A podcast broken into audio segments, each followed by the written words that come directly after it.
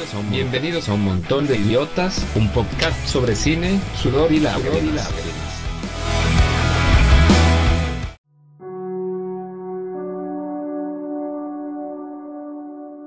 Buenos días, buenas tardes o buenas noches. Bienvenidos al décimo episodio de Un montón de idiotas. Hoy estaremos comentando la, la película 12 años de esclavitud, dirigida por Steve McQueen, estrenada en el año 2013 con una duración de 173 minutos. Título original es 12 Years a Slave, basada en un hecho real que ocurre en alrededor de 1850, en donde se narra la vida de Solomon Northup, un músico afro y culto que vivía con su familia en Nueva York, que es posteriormente secuestrado cuando pues vuelve en sí, está esclavizado. Él intenta como explicarle a las diferentes personas con las que comparten ese momento, pues que él no es un esclavo, que él nació como un hombre libre, pero pues ninguna de las personas le pone atención y en realidad los mismos afros que están eh, siendo esclavizados, lo que le dicen es que lo mejor es callar para que no tenga que sufrir latigazos, azotes o las diferentes torturas a las que eran sometidos. De eso va a tratar más bien la película. Como ya lo mencionamos, está basada en un hecho real y es la biografía de Solomon Northup. Y pues, Harolito, vamos a empezar a hablar de qué el día de hoy. Pues en cuanto a la película y la escogencia de las películas para la votación, 12 eh, años de esclavitud y Django sin cadenas de Tarantino, que fueron pues con las que eh, estuvieron ahí como votación.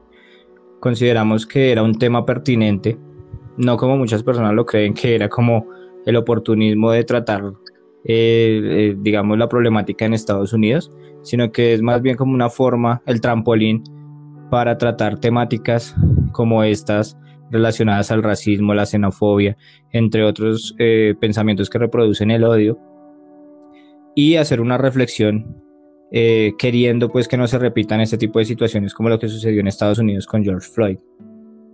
Eh, ¿Por qué lo digo? Porque en redes muchas personas dicen como que, que es oportunista, que se valen de esto para muchas cosas, bueno, en fin. Más que oportunismo es como que eh, es el momento preciso para hacer un llamado. Entonces mucha gente dice que bueno, que también mueren afros en otras partes del mundo, que también mueren personas eh, eh, de origen asiático, de origen latinoamericano, de origen indio, bueno, entre otros lugares de pronto y culturas.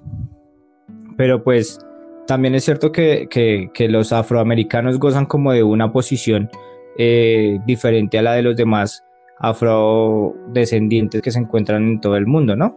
Porque no es lo mismo hablar de un afro eh, en Estados Unidos, ciudadano estadounidense, que de un afro de pronto en el territorio colombiano del Chocó, ¿sí? Ok. Entonces es como que no solo porque es un afrodescendiente eh, en los Estados Unidos, ciudadano estadounidense, se debe dar este tipo de lucha, sino que se debe dar cuando se presente en, se presenten actos de discriminación de, y de racismo. Entonces, eh, bien pudo ser este tipo de, de levantamientos y de protestas por la muerte de un latino, por la muerte de un asiático, por la muerte de, de, alguien de Medio Oriente, eh, radicado no solo en Estados Unidos, sino en cualquier parte del mundo. Entonces considero que es como, como eh, una posibilidad para, para hacerlo no solo ahora, sino siempre, que es tratar de, de, hacer valer eh, los derechos propios y respetar los derechos de todas las personas sin importar eh, la cultura pues a la que pertenezcan o el origen de que tengan. No sé ustedes qué consideran al respecto. Ah, la cuestión, digamos que que atañe también un poco a toda esta situación, no es únicamente al racismo, sino al abuso policial, que también pues es lo que se está denunciando y ha generado como todas las protestas, no solo en Estados Unidos, sino en diferentes países.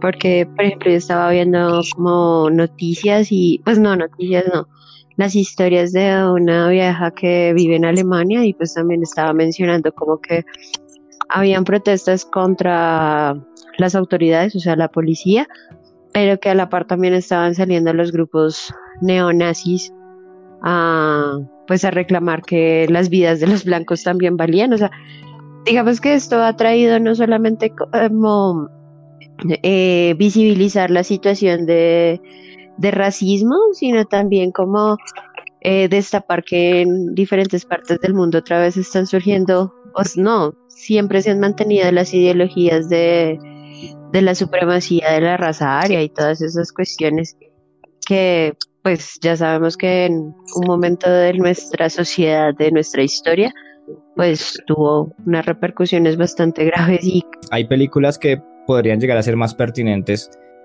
Bien se puede tratar este tipo de, películas y es que estas películas se hacen no solo por entretención eh, y demás, sino que también tienen como un mensaje que busca reivindicar eh, estas luchas afrodescendientes, ¿no? O sea, ¿cuántas películas hay cuántas veces no se ha hablado al respecto, digamos, en la entrega de premios incluso. Bueno, espere porque iba a mencionar como la última que ya recuperé la idea. Eh, la cuestión es como que me parece muy, muy tenaz que aún supuestamente siendo una sociedad contemporánea, en donde hemos evolucionado, en donde el pensamiento se ha abierto un poco más y todas estas cuestiones, todavía tengamos que estar luchando o pues que la gente tenga que estar luchando por, por tener una posición igual a la de los otros. ¿sí? Eh, dícese por ser afro, por ser indígena, por ser indio, o sea, porque nos siguen dividiendo por, por castas, por razas que no, realmente no existimos, todos solo somos seres humanos y eso es lo que debe importar. Sí. O sea, sin, sin importar que, cómo me vea, porque es que eso es simplemente una fachada, eso es una pantalla. Sí, o sea, no importa que usted sea afro, no importa que usted sea más trigueño, que sea indígena, todos tenemos las mismas capacidades, todos somos personas que sienten, piensan, eh, pueden exponer sus ideas y es lo que me parece todavía como más trágico aún, que hemos pasado diferentes situaciones en la humanidad a lo largo de la historia que han marcado, pues que oiga, hay que cambiar ese pensamiento y lo único que ve uno es un montón de gente, una masa ahí que quiere ser igual a, a mantener esos ideales de de razas y pendejadas que pues ya a estas alturas como que no van. No Sí, son, son como, como pensamientos así súper antiquísimos, eh, arcaicos que llaman y que ya no, tienen, ya no tienen sentido. O sea, pareciera que la historia del mundo ah. no hubiese evolucionado como para seguir con estas discusiones eh, en cuanto a lo que tiene que ver con, pues, lo que llaman razas, que también es un término bien, bien complejo. En síntesis, considero que no es oportunismo, sino que la situación lo amerita. Y lo que yo sí creo es que no se debe universalizar la muerte de una persona por pertenecer, eh, digamos, a los Estados Unidos. ¿Sí? De pronto esto sí está un poco mal visto como que los estadounidenses afro eh, que sufren este tipo de, de injusticias no, no son pues los únicos que merecen atención.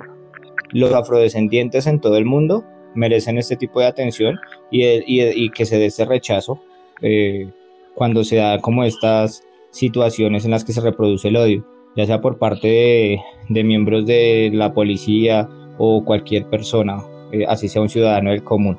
Eh, no solo con los afrodescendientes, repito. O sea, si usted es una persona que de pronto hace parte de lo que llaman una minoría en un contexto específico y sufre de estos ataques o, vejaciones.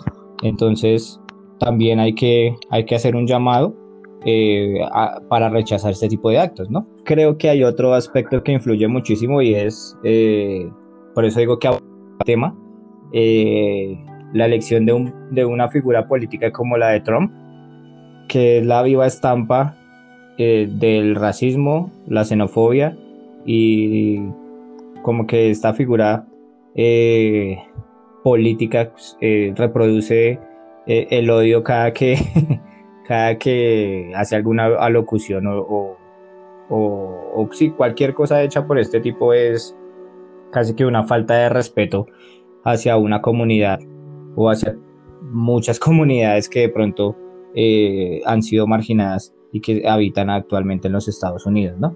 Sabemos que Trump políticas bien fuertes en contra de la inmigración eh, y, esto también como que eh, lo sucedido eh, digamos con le da más fuerza a las protestas que se están dando actualmente porque Trump es muy resistido sí entonces considero que, que la fuerza que tiene también viene como ligado a esta resistencia de muchas personas eh, que habitan este, este territorio y, que buscan es como la forma de, hacerse escuchar porque pues eh, Trump lo que ha hecho es como censurar e invisibilizar a muchos ciudadanos que probablemente no votaron por él. Eh, incluso pasa lo que pasa acá en Colombia. Muchos de los que votaron por el presidente que tenemos están más arrepentidos que cualquier otro. Entonces, bueno, por otro lado, mm, cabe resaltar que pues, la época en la que se desarrolla la película es en el siglo XIX, si no estoy mal, sí, porque en 1800 algo. Sí, 1850. en pleno siglo XIX, que cuando en Estados Unidos se estaba presentando también una coyuntura política muy fuerte porque los del norte de, Estados Unidos eran abolicionistas, mientras que la gente del sur seguía pegada a la idea del esclavismo porque por, sus, por su cultura, o sea, culturalmente ellos estaban ligados al campo. Entonces pensaban que tenían que mantener esa, ese nivel de, o esas jerarquías para poder obtener beneficios óptimos de, producción. Pero hay algo que me, genera dudas, pues no sé si, o sea, no, no, no, no entendí por qué lo secuestraban, o sea, cuál era la razón de secuestrarlo a él, o era que, por qué hacía eso, por qué hicieron eso.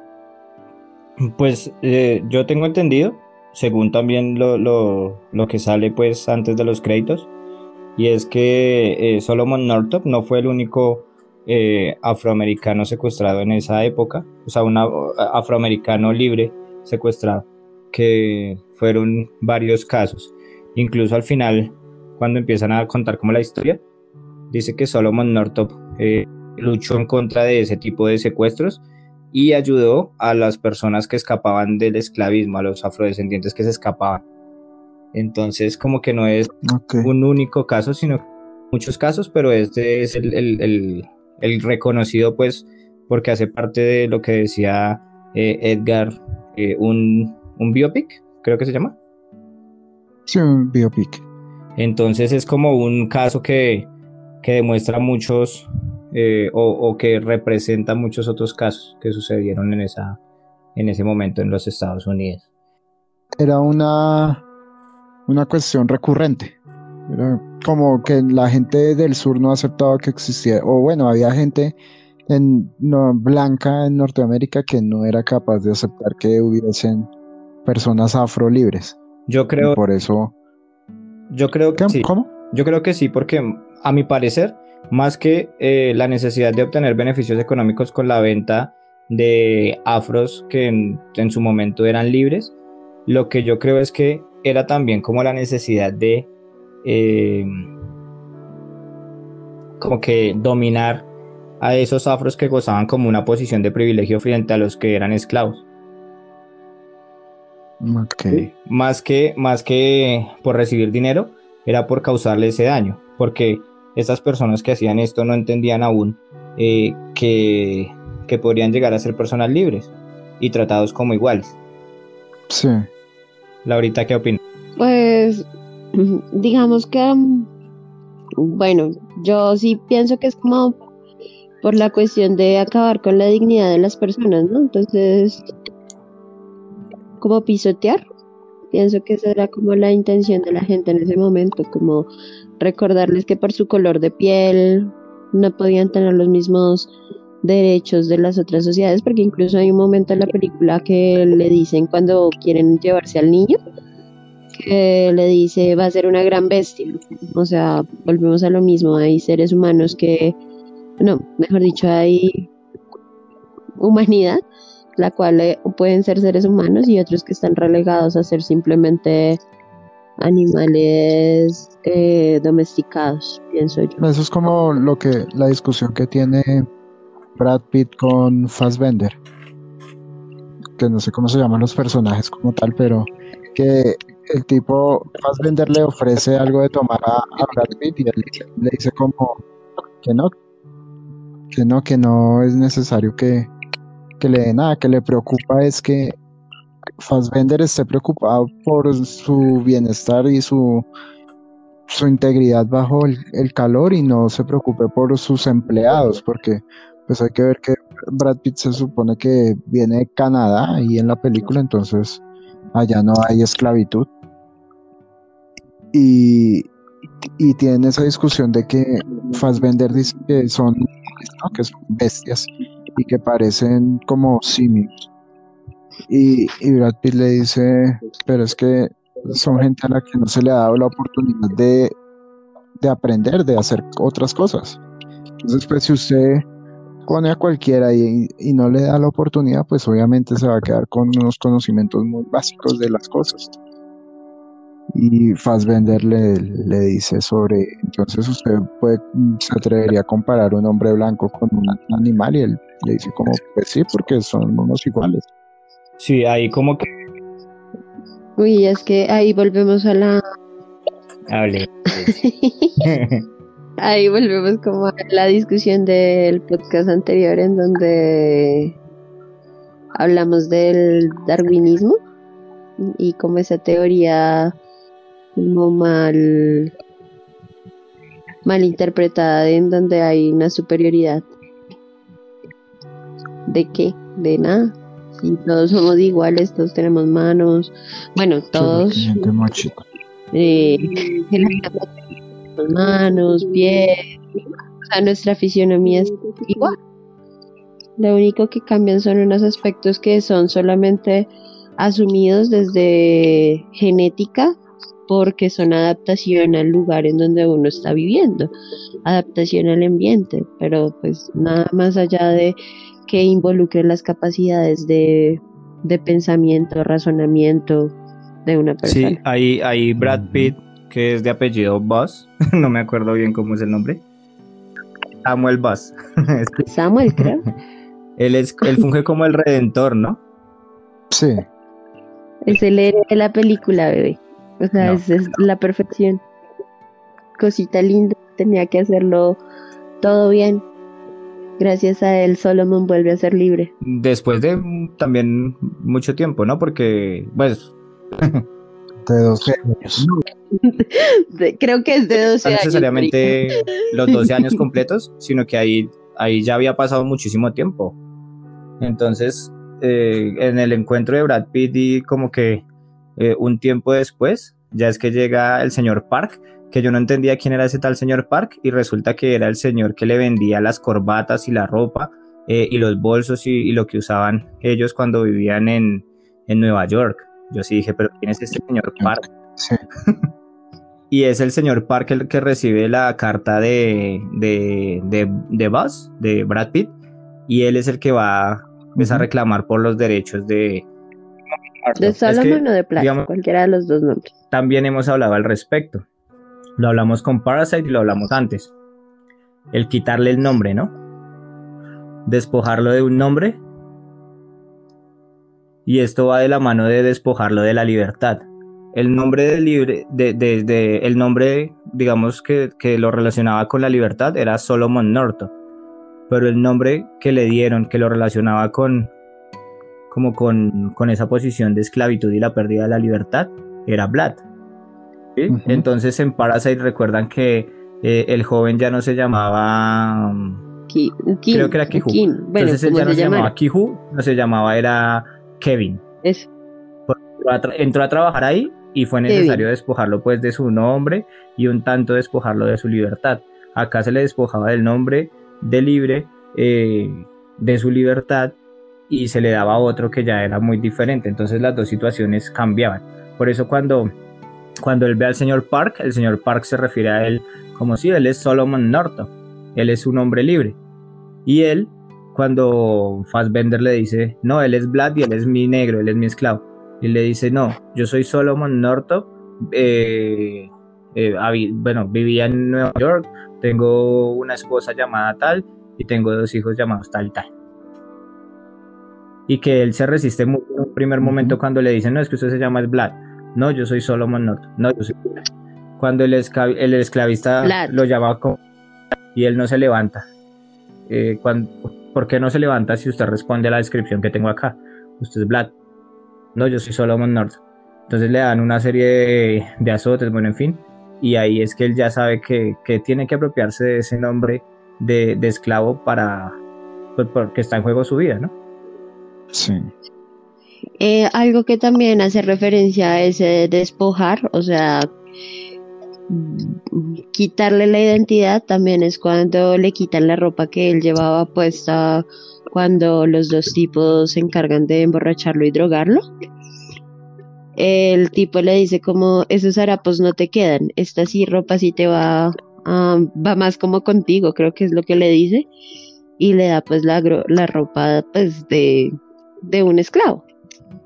Entonces pienso que también eh, es como todo ese sometimiento a través de diferentes actos muy pequeños, pero muy dicientes y muy calcitrantes en Sí, la también es, eso es cierto porque eh, ese cambio de ropas eh, como que eh, muestra la transición de, de Solomon Northup a, a quien sería luego como esclavo que sería Vlad. Yo- y no sé, vuelvo de pronto muy ligado a la, con- a la conquista de la colonia, ¿no? Entonces, cuando se refieren a los, a los afros que son esclavos, se refieren muy similar a como se referían de los indígenas eh, americanos eh, cuando los colonizaron. Fue como que no tenían alma, ¿no? Entonces parecía que, que la libertad los dotaba de, de, de- de un alma, pues. En ese caso, entonces, los, los afros, perdón, que eran eh, libres, parecía que de repente, con su libertad, ganaban un alma, pero los afros que no lo eran, seguían siendo animales, como se tenía la consideración, pues, que los animales no tenían un alma. Incluso ahora se dice eso, que los animales no cuentan con un alma o, o con algo así eh, intangible, ¿sí? Que, que esté como eh, alojado en un recipiente que viene siendo el cuerpo, eso ya es como muy filosófico. Pero entonces, eh, eso también se ve ahí. ¿Y qué es lo que pasa? Que ahí se ve muy, muy, muy fuerte el tema de la religión, ¿no? Vlad pasa de un, de un esclavista a, a manos de, de, no recuerdo que el actor se llama Benedict Cumberbatch, que es como el primer eh, supuesto amo que él tiene, ¿cierto? Sí. El amo, El amo Ford, Ok. sí, cómo olvidarnos de, de ese apellido, ¿no? Tan relacionado con los Estados Unidos. El amo Ford y el amo Ford, que no parece ser tan come mierda como el que tendrá siguiente eh, a ese. Eh, el amo Ford usa eh, la Biblia, ¿sí? Y pareciera como que predica y demás.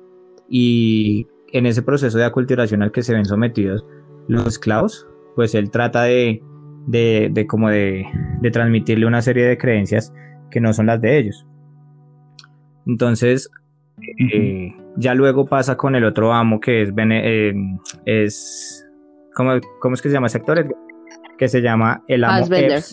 Fassbender. Y este también hace lo mismo, pero él lo que hace es como recién llegan, bueno, ustedes son de mi propiedad y si no cumplen, en la Biblia dice que deben ser azotados.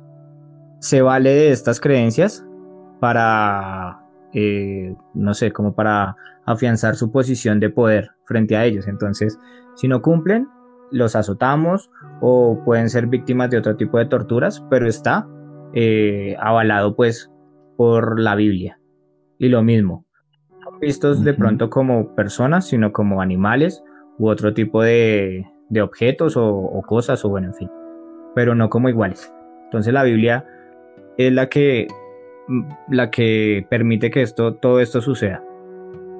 Y pues estamos hablando de la época de la esclavitud, ¿no? Sí, eh, yo ahí en cuanto a eso, eh, tengo para decir como que pues se ven como las dos caras de la de la moneda en cuanto a la percepción religiosa. Mm, porque por ejemplo el amo Ford era más un poco más humano y toda la familia y como que toda la casa era un poco más armoniosa y cuidadosa como con sus esclavos porque pues eh, a fin de cuentas sí los dotaba como de humanidad. Incluso la Ford le regala un violín a Platt porque sabe que le gusta tocar violín y, y que aparte lo hace muy bien.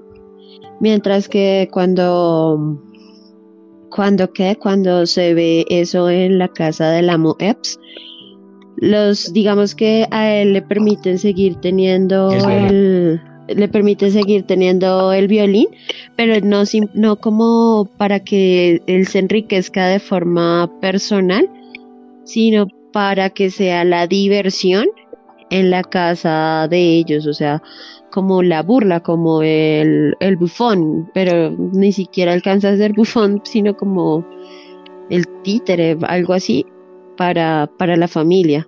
E incluso cuando la mujer de la Momo Epps como que le pega a Nazi, Batsy, ¿no? Batsy. No me acuerdo cómo se llama la otra esclava. Batsy, es Batsy, Batsy. Es súper humillante todo el tiempo. Mientras que en la otra familia ellos no eran así y él y pues fue por la otra situación que él resulta como en esa casa.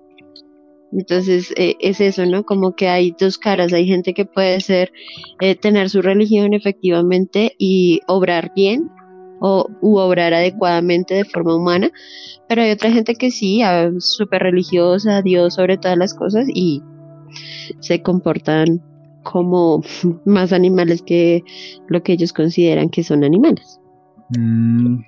Yo ahí quería decir algo y es que pues es algo que me llama mucho la atención de la, de la película y la forma en que el director maneja la historia. Porque aunque no ahonda mucho en los personajes, o sea, uno no conoce el pasado de esos personajes, pero como los define, uno se da cuenta todo, como todo el contexto de, de los Estados Unidos de esa época. Entonces tenemos a Ford para que, representa ese tipo de personas que no están muy de acuerdo con la esclavitud, pero tampoco se atreven a ir en contra de, porque él desde el principio cuando, cuando va a comprar los esclavos, quiere llevarse a la señora que tiene sus dos hijos. Y es, el, el dueño de la casa de esclavos le dice que no, que, que eso no se vendía porque él la puede vender diferente. Entonces, él tiene esa cuestión muy marcada, mientras que Epps es el que está totalmente convencido de que el esclavismo es la solución y lo que se tiene que mantener para potenciar la economía del, país.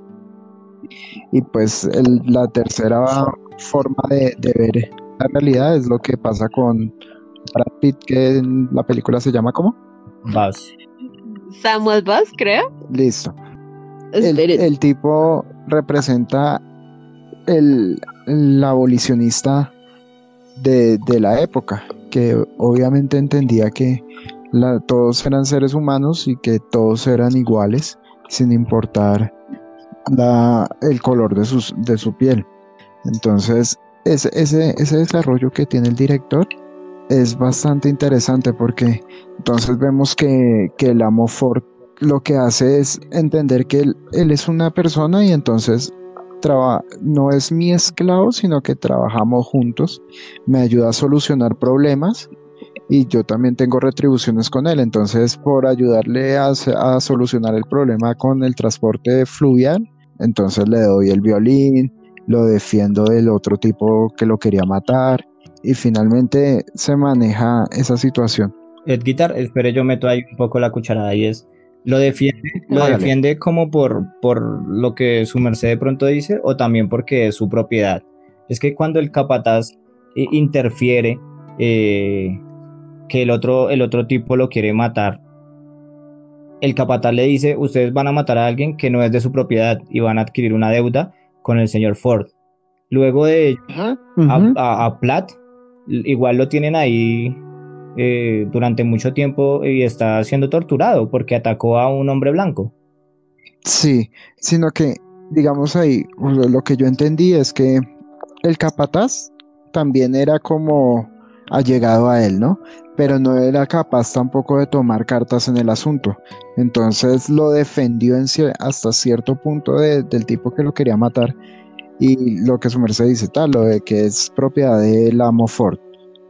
Y, la, orden que él da, el capataz da es, mm, arreglen la mula, algo así, para que busquen al, amo Ford. Y, y, lo dejan ahí colgados porque nadie se atreve a tomar cartas en el asunto. Además, esa, Ah, eso también es brutal del director. Me gusta la crudeza con la que vende, o sea, con lo que la crudeza de las imágenes de, de todo, porque está Plat colgado ahí mientras otros afro en el fondo están jugando. Sí, mientras él sufre, está esa, esa esa, esa división tan marcada y como que la humanidad se reduce a nada. Alguien es capaz de quitarle la humanidad a otro y es, y además la, la, la doble moral, ¿no? Que también se maneja. Porque entonces tenemos que el amo Epps, el tipo es un doble moral total, porque está enamorado, él está totalmente enamorado de la, de la esclava. El, da todo por ella y se nota que vive celoso porque cuando ella se va de ahí la manda a traer. Que, que si Solomon le habla, entonces también es un, pues quería matar a, a Solomon. la buscaba en las noches para tener sexo con ella. El man estaba, tenía una fijación por ella impresionante, pero aún así decía que, que eran animales. Entonces la, la doble moral ahí también supremamente marcada. Eh, respecto a lo que Guitar acaba de decir, eh, de la, mm, del manejo como de la imagen y de la crudeza, hay algo que me gustó mucho y es en esa escena precisamente en la cual lo van a ahorcar, o bueno, le está siendo ahorcado, y es ese plano detalle que se le hace a los pies en el lodazal, en donde él todo el tiempo está buscando pues no quedar lejos del piso para conservar su vida. Entonces es como evidenciar esa lucha que ya no es únicamente a través de el esperar, porque en cierto momento se ve que él deja de, de querer eh, la libertad como tal, sino que se empieza como a adaptar a la situación y en ese momento es como cuando ya él empieza a darse cuenta que, que no puede perder esa esencia en que él realmente es un hombre libre y que eso es lo que él debe lograr. Ok, sí, es muy cierto. No lo había pensado así, claro. Es que, ¿sabe qué es lo que pasa? Que yo creo que en la película se muestra al amo Ford como de una forma más blanda en relación a, la forma en que se muestra al amo Epps. Pero igual, esto no les quita la posición de amos. Y esto no le quita la responsabilidad al amo Ford, es decir, a Benedict Cumberbatch, de ser un esclavista. Sí es cierto Ah, sí, es cierto, digamos, que, que, le da un violín, entre otras cosas, pero también el violín es para, para uso no solo de, de, Platt, sino para el, para el entretenimiento de, Ford y de su familia. Al igual que lo hace luego eh, el amo Epps. Entonces, ya, bueno, obviamente hay unas diferencias, pero sigo creyendo que el amo Ford eh, también es eh, como que no se le puede desprender de esa responsabilidad que tenía eh, como esclavista. Incluso la mujer que, que Edgar dice que era la que lloraba mucho por sus hijos, ella le dice, eh, como es que usted perdió, perdió el interés por su libertad, bla, bla, bla, bla. Y él le dice, no, que no sé qué, bueno, y después discuten porque él defiende al amo Ford, el amo Ford es bueno, el amo Ford no sé qué, el amo Ford sí sé más, y él le dice, y ella le dice como, pero igual es un esclavista y en cualquier momento va a prescindir de usted. Eh, sí, o sea, como que ella lo devuelve, eh, trata de devolverlo como a esa situación en, en la que el amo Ford no es su amigo, es como, como bien lo dice, pues, es su amo, que tiene unos tratos de pronto más condescendientes, pero aún así tiene un capataz armado, tiene una serie de, de condiciones, eh, tienen una, eh, tiene como que, sí, que ellos viven con una serie de, de condiciones que, que, demuestran que siguen siendo esclavos. Incluso cuando él tiene que prescindir de él, lo manda con el otro man que es una mierda y él le dice, no, lo único que me queda es mandarlo allá donde ese tipo que es una mierda para preservar su vida. Incluso muchos afros preferían morir antes que, que seguir siendo esclavos. Pues yo creo eso, ¿no? Y, está, digamos, muy relacionado con lo que... Eh, y sí, eso es lo que pasa con... igual él, él, es un él es un esclavista. Otra cosa es, es lo que dice eh, Brad Pitt. Pero entonces ella, eh, la chica le dice a, a Platt, eh, Platt le dice como, pero es que hay que ver el contexto, hay que ver la situación. Y le dice, no, ¿cuál contexto, cuál situación? Usted está tratando de ser muy condescendiente con el man, pero el man simplemente es un esclavista. Lo que pasa es que de pronto eh, no es una mierda de tipo, pero igual. O sea, no se le puede sacar de ese conjunto eh, y ya hacerlo como un mundo aparte. No, el man sigue siendo un esclavista y tiene mucha responsabilidad con reproducir ese tipo de pensamientos racistas que, demuestra la película.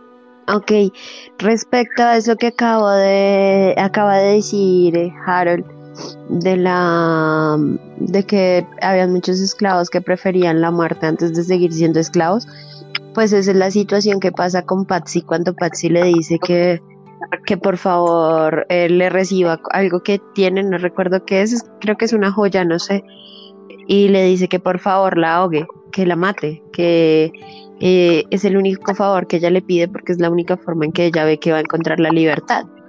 Y finalmente pues nunca sabemos qué pasó con Patsy porque pues Salomón se fue y y ya, o sea, la historia de los negros, perdón, de los afros con lo que con los que compartió pues queda completamente eh, pues no sé, en, en incógnita, pienso yo. Sí, ahí sí no tenemos idea de qué habrá sucedido luego con Patsy, pero se entiende que siguió eh, bajo el sí, bajo y el yugo de del yugo. Es que también es como que ese, esa falta de interés de los de los afros libres eh, hacia los afros eh, esclavos, porque cuando Solomon Northup entra a comprar, en Nueva, estando en Nueva York y gozando pues de su libertad, cuando Solomon Northup entra a comprar ahí una corbata o algo para su, para su esposa también afro, eh, donde el señor Park, detrás de él entra un, afro que es esclavo. Entonces como que él trata de, ser un poco más, más, sí, eh, no sé, como, como comprensivo, como sí, pero igual, eh, es como que los afros eran libres y ya también eh, daban como ese paso, ¿no? Trascendían. Y la esclavitud quedaba atrás. Algo así. Cosa que no pasaba con uno de los afros que también pretendían esclavizar, al que matan por estar eh, preparando como una, como una reyerta ahí y, y algo para escapar. Entonces este afro como que era de esos indomables, entonces preferían matarlo. ¿Sí? Platt en un principio no lo era, de pronto, Platt era un, tipo que, que, que gozaba de esa posición de privilegio, pero que tampoco se mostraba muy interesado por los demás afrodescendientes que sí eran esclavos. Mm, sí, también es cierto. No, esa parte es muy diciente lo que Mercedes decía cuando él está comprando y entra el blanco con el esclavo. y como que se lo mira y ya, no pasa más. Y puede que sí, que, desde su posición eh, de privilegio se haya olvidado de, luchar por otros o de visibilizar el problema de los otros, que al final, después de vivir todo ese proceso de esclavitud, es que lleva a la gente a, juicio, eso sale al final de la película, ¿no? Que se supone que llevó a la gente a juicio, sí. pues obviamente perdió porque por más que era un hombre libre, no en las leyes no estaba estipulado que un afro pudiera declarar en contra de un hombre blanco. Entonces, pues obviamente perdió. Pero empezó a, a, impulsar la, la lucha por los derechos de los afro y pues eso fue ahí una como una guerra, ¿no? Básicamente una guerra civil entre el norte y el sur de, Estados Unidos.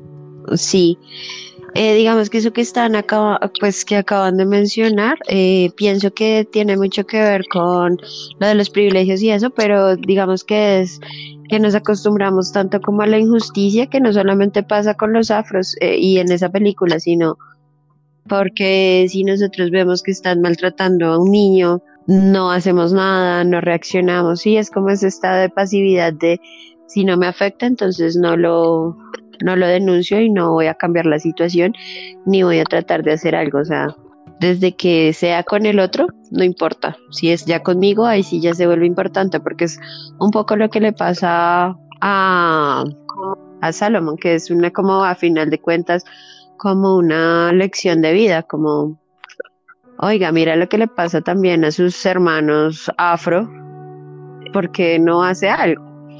Él solo se puso a hacer algo por los afro hasta que le pasó. Y también lo podemos eh, relacionar o hacer un intertexto con Parasite, ¿no?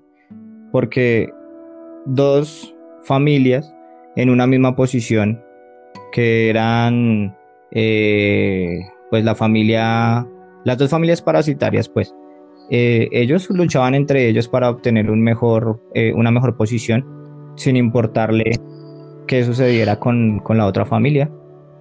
Sí. Sí, eso. Sí, es, cierto. Como siempre, la, las luchas de los oprimidos, o sea, los opresores no les importa finalmente lo que pase con los oprimidos y los oprimidos están dispuestos a oprimir a otros oprimidos con tal de salir de, de, su, de, esa zona de maltrato. Sí, no se piensa desde, no se piensa como en conjunto, sino desde la individualidad.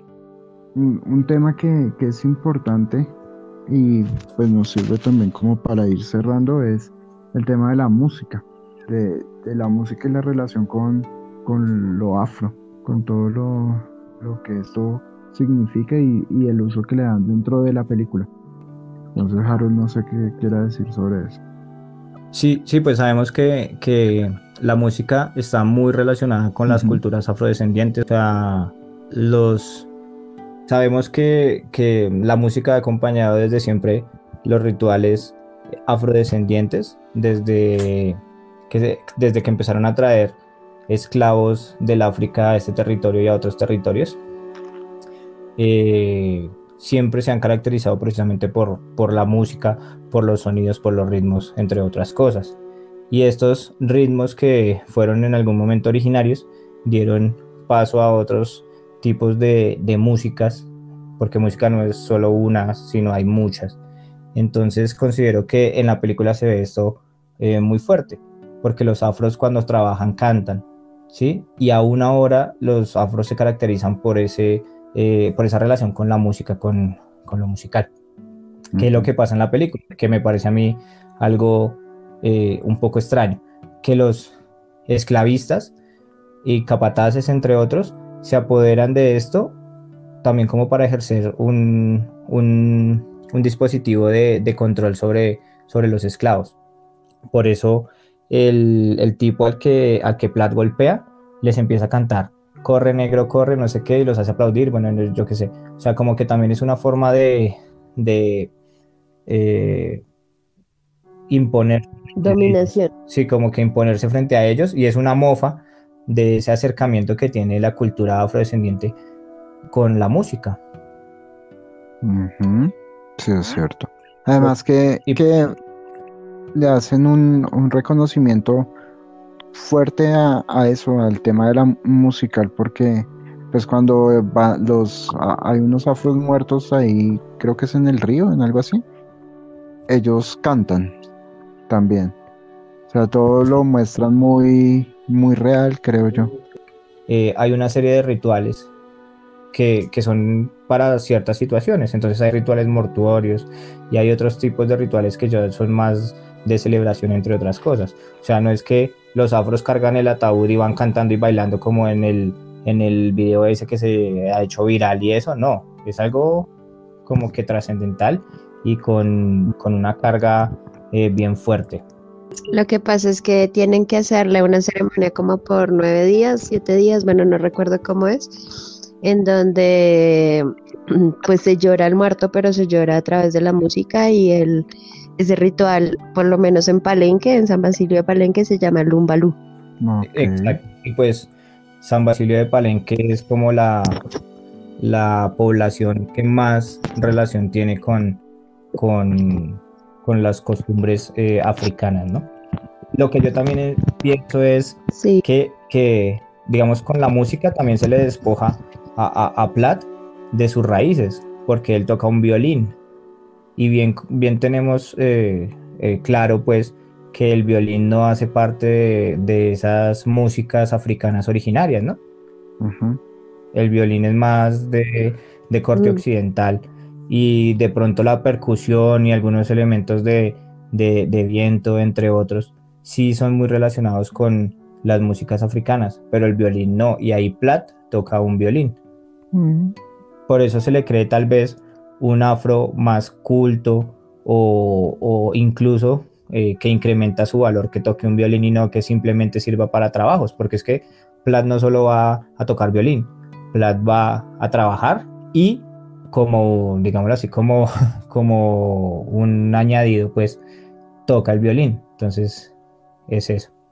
Ese sería como, pues no sé, como el último tema que, que me surge así de repente. ¿Ustedes qué dicen? Sí, yo creo que ya pues sí, creo que ya no hay más que hablar, la verdad, ya creas como la votación. Si no saben, voten. Si saben, voten ya. Eh, bueno, ¿quién empieza? ¿Harold o yo? mercecita. Bueno, eh, esta película a mí me gusta bastante. Siento que en algunos momentos es un poco lenta, pero es interesante. Y aparte sale Brad Pitt, entonces ya con eso lo tiene ganada todo. Eh, yo le doy un 9. Ok. Harold. Yo también eh, le doy un 9. Es una película así super Hollywood que tiene un montón de estrellas en su haber, ¿no? Eh, me parece Sí. interesante la, la temática y pues nada, eh, considero que, que, que sí es un poco eh, lenta, como dice Laurita, en ocasiones, pero pues es también como la forma de- del director de tratar esta temática, ¿no? Ok. Pero sí, un 9, es guitar. A esta película le doy un 9.8 porque me parece que tiene unos excelentes recursos técnicos, fotográficos y la dinámica de la historia es muy buena. Hemos llegado al final del programa. Eh, no olviden seguirnos en nuestras redes sociales, arroba montón de idiotas en Twitter y arroba un montón de idiotas en Instagram y un montón de idiotas en Facebook. Y también pues queríamos agradecerles a nuestros oyentes porque ya con este es el segundo mes que llevamos haciendo los programas y pues sentimos que tenemos una buena acogida. Y por ejemplo, esta película, con, bueno, esta batalla de películas tuvo una muy buena recepción por parte de nuestros seguidores. Entonces, que pues todo bien, todo bonito, Eh, que tengan una buena semana. De. Bueno, ¿Qué? lo digo a título personal, pero yo creo que, que, nos, que nos compete a todos. Que las vidas negras importan y todas las vidas importan. Todas, todas. Sí, sí, sí, o sea, negros, blancos, lo que sea, todos somos importantes, pero hay luchas que se deben dignificar y se deben visibilizar más porque es algo histórico y son construcciones históricas que toca estarlas Y reivindicando. no solo las Ah, vidas de humanas. ¿no? Sino la vida de todos los seres existentes en el mundo, ¿no? Sí, también es cierto. Sí, claro, animales, árboles, todo. Sí, somos, Finalmente eso es lo que deberíamos todos Somos tener en uno. cuenta. somos Ubuntu.